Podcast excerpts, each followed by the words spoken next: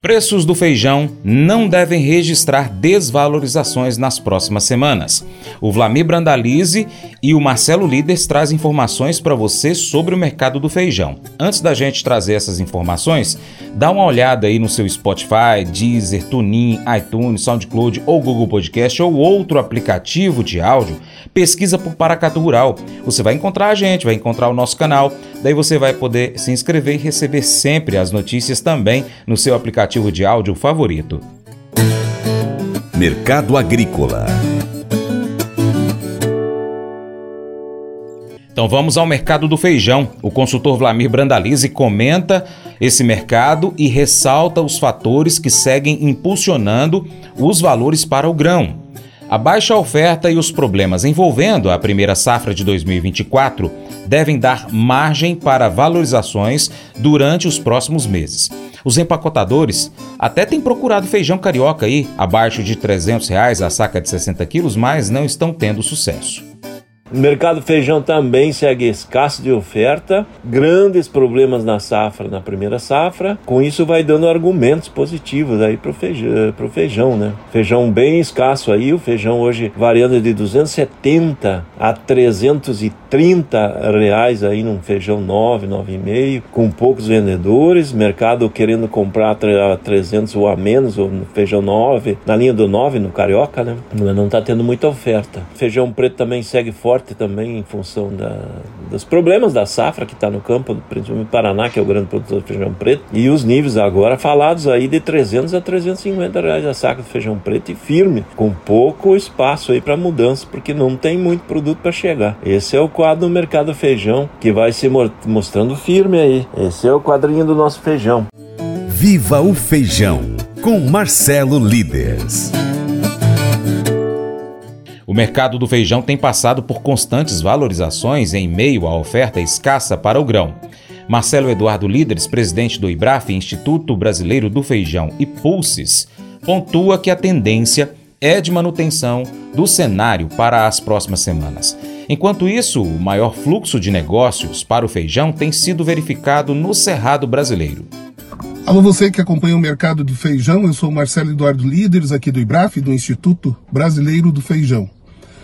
Estamos retornando de Santa Catarina, onde tivemos muito contato com vários produtores, realizamos lá o Pulse Day Xanxerê, foi muito interessante, muitos produtores interessados em saber aí sobre o mercado, como ele vai se desenvolver aí durante o mês de dezembro e depois em 2024.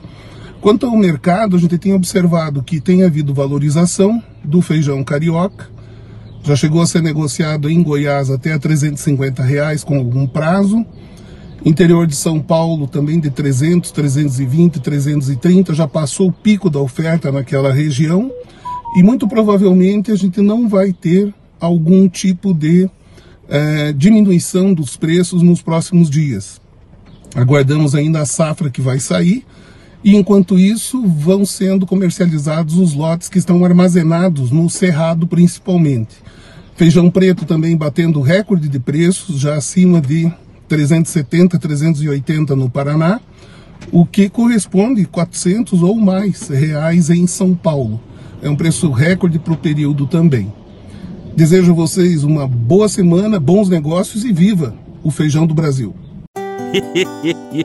Mas eu vou dizer uma coisa pra você, viu? É, se quiser colocar propaganda sua aqui nesse programa, ó, eu vou dizer um negócio, você vai ter um resultado bom demais, senhor. É isso mesmo, é facinho, facinho, senhor. Você pode entrar em contato com os meninos ligando o telefone deles. É o 38, é o 991810123. Bem fácil. É muito bom porque aí a sua empresa vai sair dentro de um programa que é ligado aí ao homem para mulher do campo. É nós que vai estar tá assistindo e também vai ver sua propaganda. É bom ou não é? Provérbios capítulo 14, versos 11 e 12 nos lembra que, embora as consequências de nossas ações possam ser imediatas, a recompensa ou castigo definitivo pode não ser imediatamente visível. Agir com sabedoria e retidão nos leva a um caminho de vida abundante enquanto seguir caminhos de insensatez pode resultar em perda.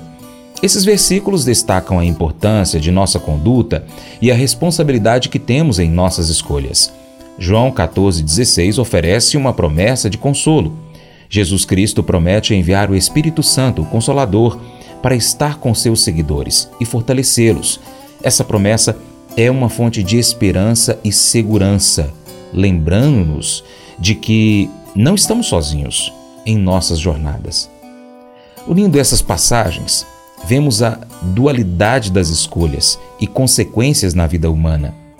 Nossas ações têm implicações e a busca da sabedoria e da retidão é um caminho que nos leva a uma vida cheia de significados.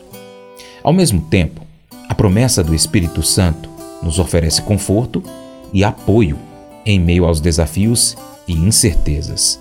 Esse devocional faz parte do plano de estudos Sabedoria em Provérbios 14 do aplicativo bíblia.com. Muito obrigado pela sua atenção, Deus te abençoe e até o próximo encontro. Tchau, tchau.